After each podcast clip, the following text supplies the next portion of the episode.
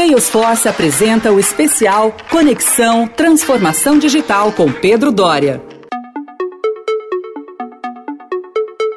Olá, eu sou Pedro Dória e vamos ter agora mais uma conversa sobre transformação digital.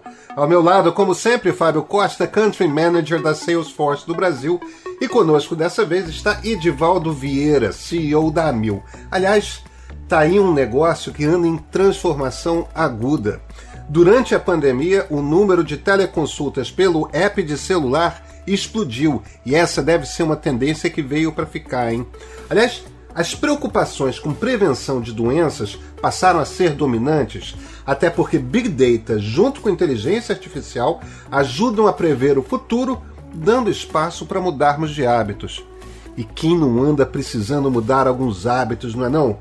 Aliás, a sua saúde mental como vai? Da minha parte, confesso que ando bastante cansado. E essa é uma das coisas sobre as quais o Edivaldo tem muito a nos ensinar. Não estamos sozinhos, pessoal. Então vem comigo.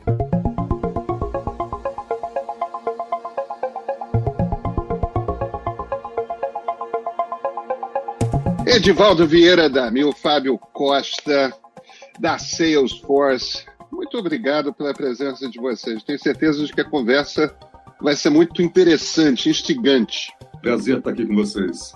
Super prazer, né? bem feliz de estar aqui. Tenho certeza que eu vou aprender muito nesse papo aqui hoje. É, vai nessa, vai nessa. A gente que vai sugar a informação de vocês. Valdo, eu quero começar. Cara, você é CEO de um dos maiores planos de saúde do Brasil, da Mil. Vem cá, a gente está terminando, acho que não terminou ainda, né? A gente está terminando para um processo de uma pandemia, que é aquela coisa que parecia um troço preso nos livros de história. Só que a gente está vivendo essa pandemia num mundo digital. Uma das conversas que a gente estava tendo antes de o, o, o botão de gravar ser ligado é sobre como houve um salto de hábitos digitais das pessoas, como o mundo se digitalizou rapidamente. A tecnologia já estava aí, as pessoas que ainda não estavam adotando ela. Tanto eu quanto o Fábio, nesses últimos meses, tivemos experiências reais e de muito sucesso com telemedicina. Isso veio para ficar? Usaremos nossos aplicativos cada vez mais para fazer consultas médicas? Quando a gente fala de transformação digital, eu sempre digo, né, a gente fala muito de transformação digital, fala da tecnologia, mas ela é feita pelas pessoas e efetivamente pela experiência do cliente. Né? A gente viu durante a pandemia uma aceleração fantástica, né? então, falando dos nossos aplicativos, né? a gente viu a adesão do aplicativo subir para perto de 95% em algumas funcionalidades, como agendamento, como reembolso a gente disponibiliza os nossos aplicativos para os nossos 6 milhões de beneficiários, nós temos aí 3 milhões e 400 de beneficiários de saúde e os demais na dental. Então, assim, sem dúvida alguma, é, a experiência do cliente ela é importante e ela que direciona esse ponto. A necessidade de fez com que a adoção a esses aplicativos evoluísse.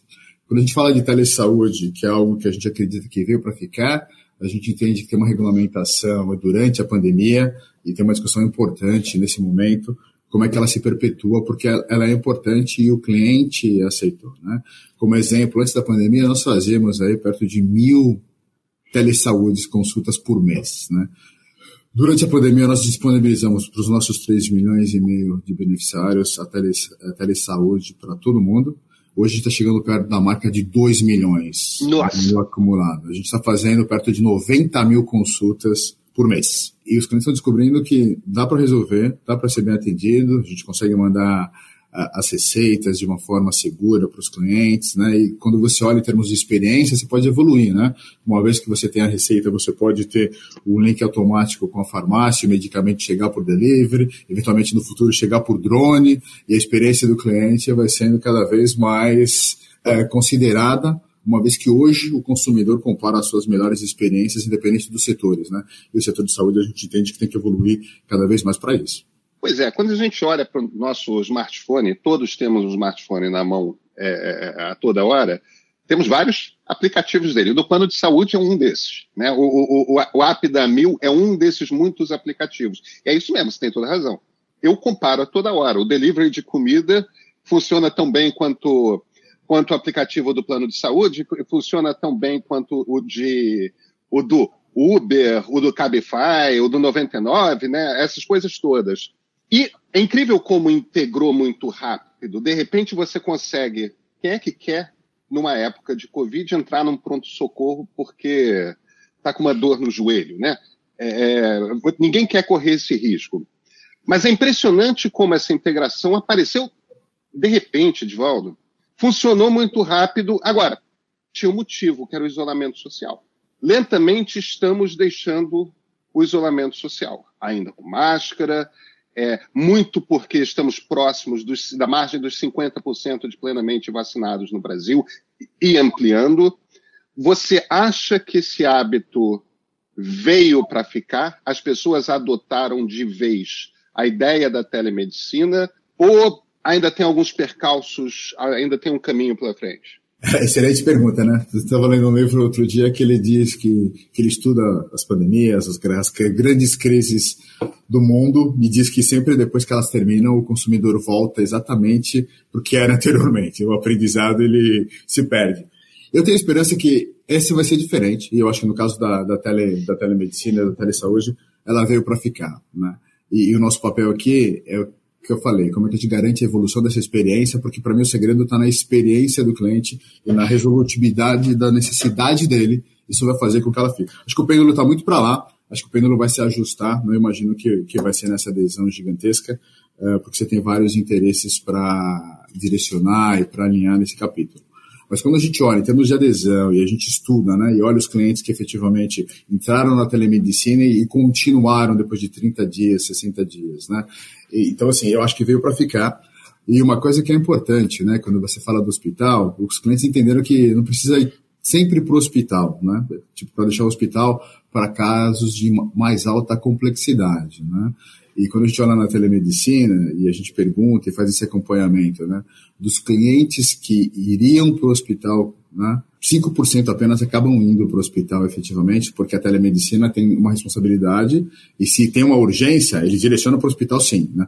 O objetivo da telemedicina não é evitar que o cliente vá ao hospital, é dar uma comodidade de resolutividade das necessidades do cliente naquele momento. Os clientes têm entendido isso. Né? Então, esse é o caminho que a gente imagina trilhar nos próximos anos. Pedro. Fábio, deixa eu, deixa eu apelar aí para o conhecimento que você tem. Você tem meio que a, a mão no pulso desse mercado de transformação digital. Né? Tudo quanto é indústria é, no, no, no, país, você está vendo como é que elas estão caminhando.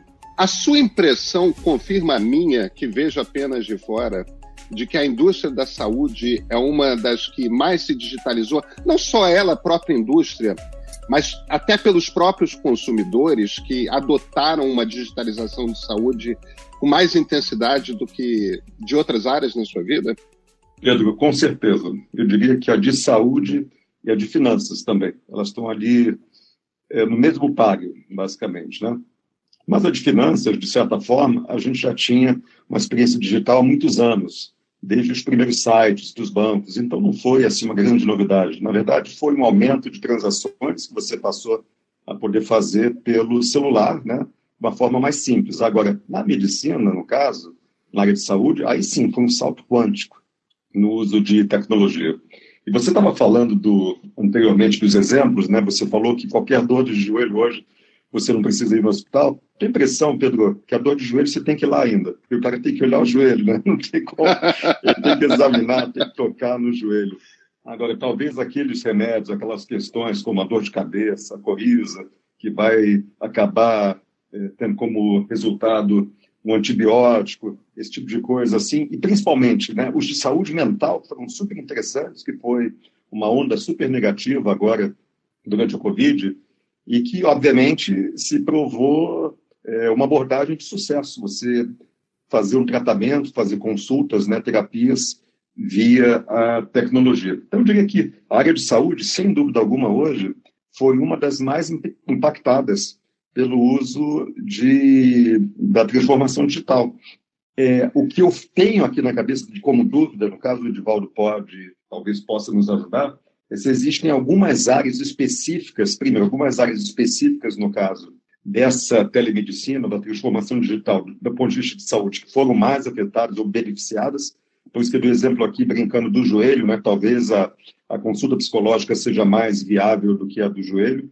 E o outro ponto é que, com tanta informação, Edvaldo, que você acaba capturando agora, será que o Big Data, a inteligência artificial não vão ter um papel ainda mais preponderante na questão da, da antecipação das doenças, como você estava comentando antes, né? que eu tenho a impressão que mais telemedicina, talvez mais dados para a gente coletar. Não, Fábio, sem dúvida. Eu acho que, indo para esse ponto que você fala, né, é, tanto na telemedicina como nas informações, inteligência artificial e Big Data, nos nossos modelos preditivos, tem sido é, uma outra evolução. Né? Quando a gente olha os dados, a gente tem muito mais dados, e os modelos têm evoluído para a gente é, evoluir e chegar perto dessa prevenção e criação dos programas, né? Então, você mencionou saúde mental. A gente tem já tem os estudos da OMS que 2020 seria um ano em que a gente veria a saúde mental como uma doença das mais incapacitantes do mundo, e a pandemia acelerou isso. Né? Então, quando a gente olha os modelos preditivos no desenvolvimento do nosso programa, a gente tem um programa de saúde mental e tem sido muito intenso na mídia, porque a gente entende que nos próximos anos esse será um tema relevante para a sociedade, né? Ah, a gente vê a adesão no nosso programa de saúde mental durante a pandemia aumentando a níveis de 50%, 60%. A gente vê as consultas com os psicólogos, então, assim, aumentando intensamente. A, tele, a telemedicina, a telesaúde ajuda bastante. A gente olha mais ou menos 20% dessas consultas têm sido através de telesaúde e da telemedicina, e com agravante, né? Assim, a gente está vendo os adolescentes entrando e criando essa demanda também. Uh, o que é importante, né? O que a gente olha, quando a gente olha essa adesão, esse aumento das empresas e do consumidor, por outro lado, é gratificante de saber que tá, tem, uma, tem um entendimento importante de que isso ele é importante, é uma doença, vamos dizer assim, invisível, que se a gente não tratar, ela se agrava, então entender, olhar, ele é extremamente importante. E a inteligência artificial e o Big Data e o Machine Learning vão nos ajudar, uh, porque não vai ser uma solução para todos, né? Não vai ser uma solução atenda a todo mundo. Ela vai ter que ser segmentada sim, de acordo com o problema, de acordo com classe social e de acordo com a idade, e o Big Data vai ajudar nisso com certeza. Ah, Edivaldo, então vamos explorar. Eu queria explorar um pouco mais os dois, as duas questões aí que o Fábio levantou. Tanto a questão da saúde mental, uhum. quanto a questão de Big Data acompanhado de inteligência artificial, né, de aprendizado de máquina. É, vamos, vamos, puxar primeiro pela questão do Big Data. O Fábio observou bem, a partir do momento que você está fazendo telemedicina, as possibilidades de você colher informações e, a partir daí, conseguir mo montar modelos que permitam a você começar a, a, a prever a possibilidade de surgimento de determinadas é, doenças, síndromes ou, ou, ou, o que for, é claro que isso amplia. Isso te dá uma possibilidade, quando você está falando como homem de negócios, de previsão do como que o seu negócio vai estar tá, é, muito grande. Agora, por outro lado, vocês têm um negócio muito particular, né? muito especial, porque vocês estão cuidando da saúde das pessoas. Né? Vocês estão cuidando de gente. Em que que essas previsões, esses modelos que permitem perceber hum, se ele está com, se esse paciente está com o sintoma X, o sintoma Y, isso quer dizer que daqui a dois anos, daqui a três anos, pode desenvolver para algo assim, se uma determina, um determinado comportamento não for transformado, como que você acha que isso pode ser incorporado no negócio e principalmente na vida das pessoas? Como é que, como é que você pode é, é deixar de ser um plano de saúde para ser um extensor de vida para as pessoas? Sem dúvida, os modelos preditivos eles nos ajudam a isso. A gente consegue saber pelo tipo de exame, pelo tipo de solicitação, aonde o, o cliente está indo, qual é o caminho que está indo, e a gente está nessa fase que a gente tem os nossos programas. Então, tem programa de obesidade, programa de saúde mental, a gente tem alguns programas, e, mas daí, de novo, vai para um ponto de um aspecto de adesão e de um aspecto cultural, porque a gente consegue identificar parâmetros e comportamentos, mas a gente sempre depende do paciente, do cliente. Né? Então, a gente faz uma abordagem convidando-o para entrar no programa.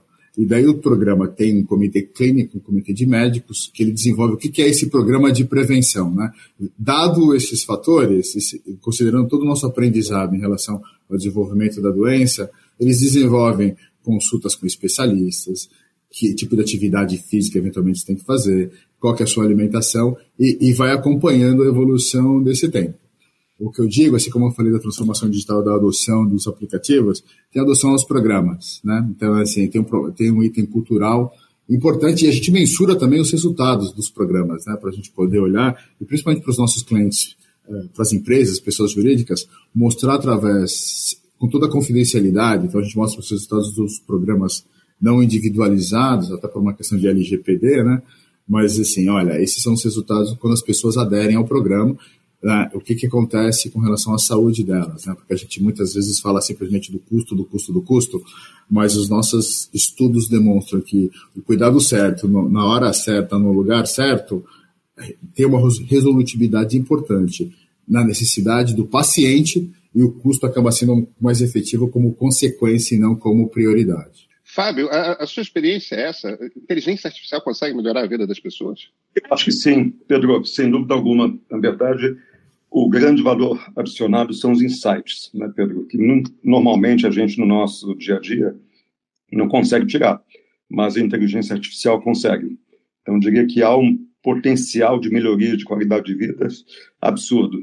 Agora, isso depende muito também do corpo médico, né, Pedro e Edvaldo, porque não é inteligência artificial que vai falar direto com o paciente, né?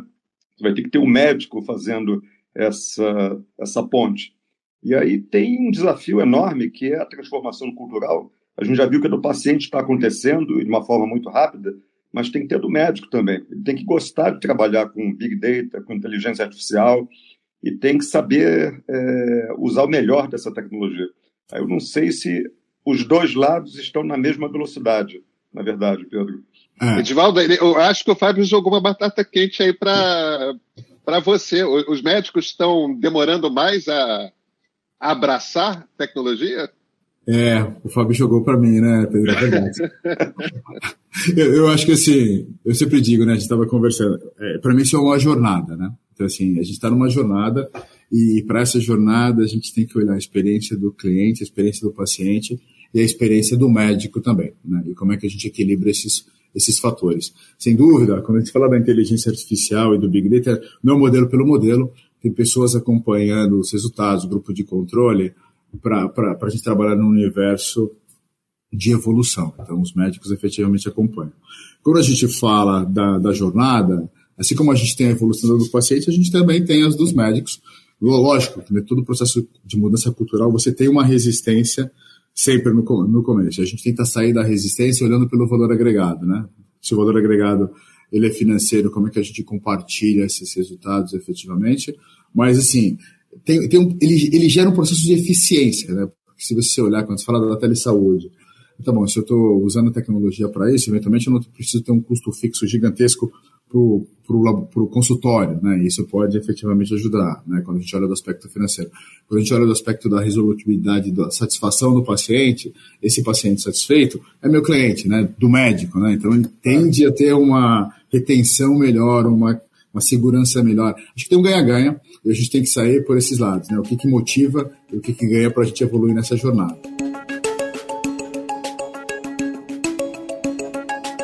Eu não sei vocês, mas uma das coisas que eu percebi nessa pandemia é que o meu nível de cansaço aumentou. E eu fico assim, às vezes, até me sentindo culpado, porque, meu Deus do céu, eu estou em casa.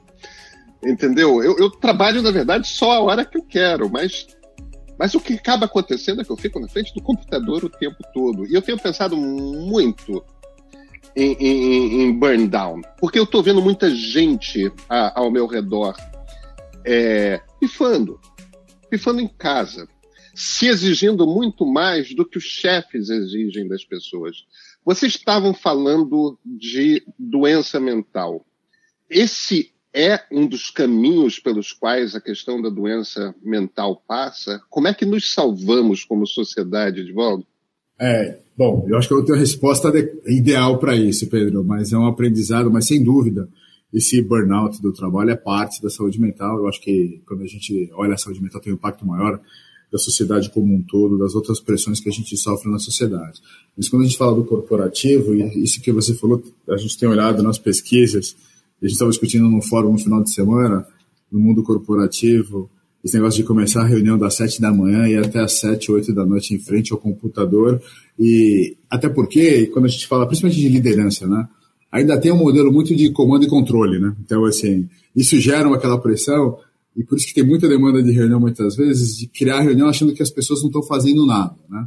Então a gente estava discutindo esse negócio de home office, saúde mental e o novo perfil da liderança que a gente vai precisar à medida que a gente vai saindo da pandemia, né? Todo mundo fala, ah, o home office é maravilhoso, é maravilhoso, é maravilhoso, mas a gente tem aprendido também. Mais uma jornada, mas é algo que a gente vai ter que olhar classe social, condições de moradia, porque não é, é maravilhoso para todo mundo. Acho que ele gera uma pressão de, burnout intensa, então tem que buscar um ponto de equilíbrio aí, mas assim, é um aprendizado. A gente vai ter que fazer testes, vai ajustando para a gente poder melhorar. Não tem uma solução hoje, olha, a solução é essa para a gente melhorar e vai passar por muita mudança cultural, sim. Quando a gente olha e fala do home office, tudo bem, ele estava funcionando, a produtividade estava alta, mas a gente não podia sair, né? Podia ir para o shopping, não podia ir para a praia, não podia viajar. E à medida que volta, como é que fica isso em termos de produtividade para a nossa cultura, por exemplo, que não estava tão acostumada com home office, ele veio por uma necessidade. Então a gente imagina que o pêndulo vai se ajustar nesse retorno agora para a gente poder evoluir. Por isso o acompanhamento da saúde mental, da, da, condição de saúde social das pessoas, ele vai se, vai se tornar importante à medida que a gente saia da pandemia.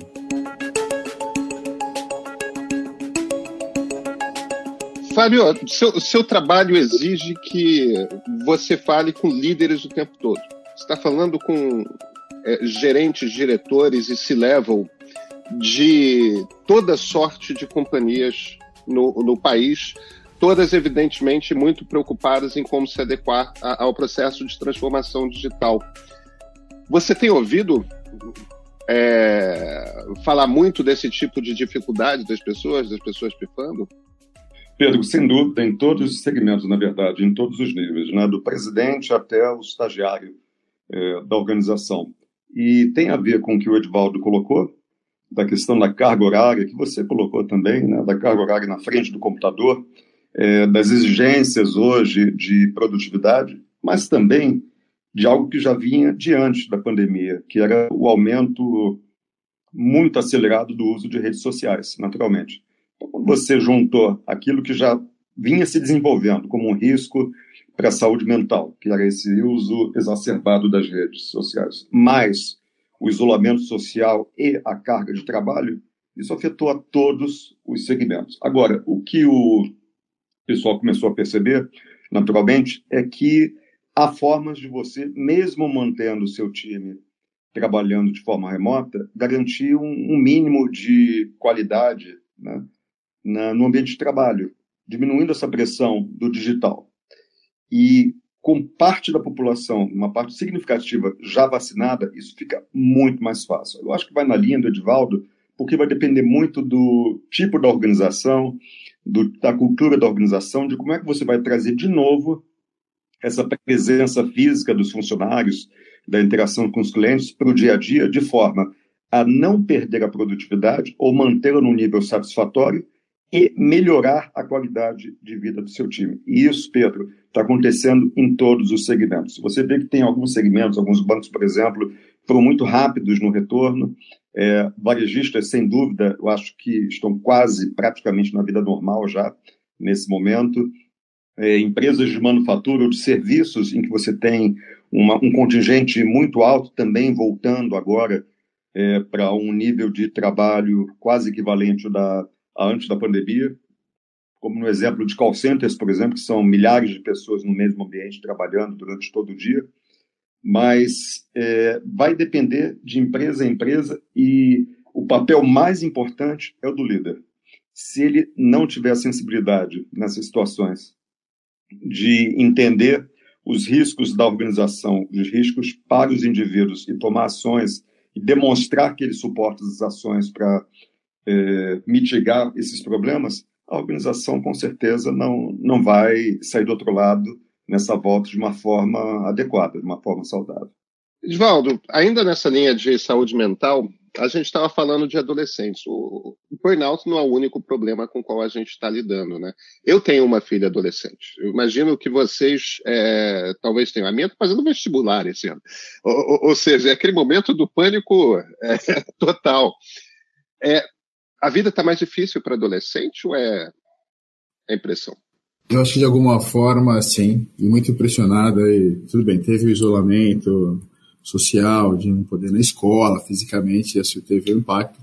O Fábio estava falando das redes sociais também, né? A gente ah. tem conversado muito sobre o impacto em autoimagem de adolescentes, né, por causa de redes é, sociais. Que era o que eu ia complementar agora, exatamente esse ponto. Assim, o, o, é, quando a gente olha o tipo de consulta e a forma, o impacto da mídia social tem sido bem intenso, principalmente naquela imagem da perfeição, da, da, da vida, de compartilhar aquele mundo perfeito que você vê na mídia social e que, por mais que todo mundo saiba que nem obrigatoriamente aquilo é verdade, ele cria uma, percep uma percepção de realidade, né? Aquele é o meu mundo, eu tenho que estar ali perfeito para poder ser inserido nessa sociedade dos meus amigos, né? E isso cria uma pressão interna, porque interna até familiar, né? Porque muitos assim, você olha a imagem do seu amigo e infelizmente tem essa comparação na sociedade, né? E dependendo da classe social principalmente, aí eu quero ter aquilo, eu quero viver aquilo, eu quero viajar aquilo, isso acaba gerando até uma tensão no próprio relacionamento familiar entre percepção e realidade e possibilidade, né? Nem todo mundo pode isso.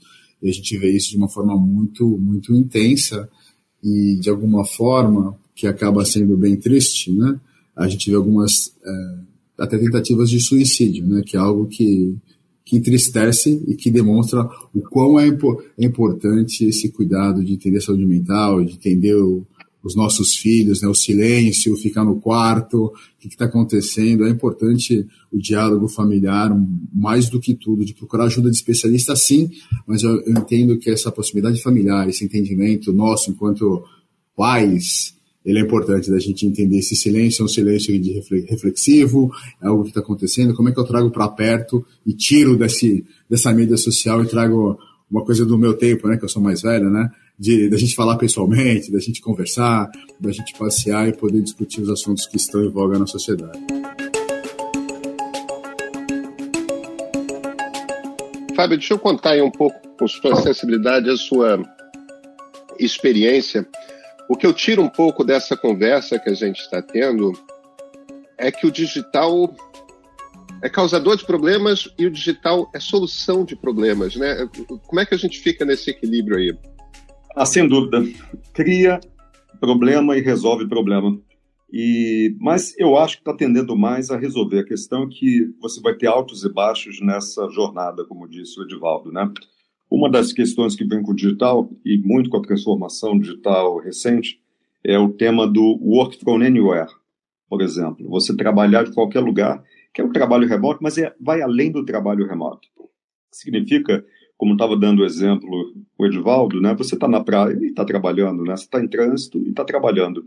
E aí me vem uma, uma questão à cabeça, Pedro, do quanto que isso é aplicável também no segmento de saúde.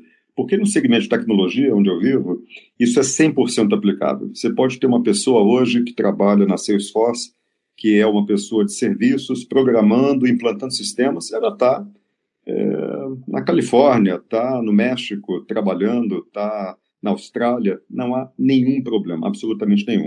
Se a gente transportasse isso, esse modelo para o segmento de saúde, será que funcionaria nos hospitais? Eu poderia dizer que eu posso fazer uma consulta com um médico que não está no hospital? Aí eu acho que é o. É, talvez aí no começo sejam, sejam problemas criados pela tecnologia que acabam virando soluções quando as pessoas é, se acostumarem e percorrerem a jornada como um todo. Né? Fábio Costa e Edivaldo Vieira, muito, muito obrigado pela conversa com vocês dois. Obrigado, Fábio, pelo convite. Obrigado, Pedro, pela intermediação aí, pela, pela oportunidade de compartilhar um pouquinho, de aprender com vocês também. Foi um prazer, Edvaldo, estar com você e com você também, Pedro. Estadão Notícias, especial Conexão. Transformação digital com Pedro Dória. Oferecimento Salesforce.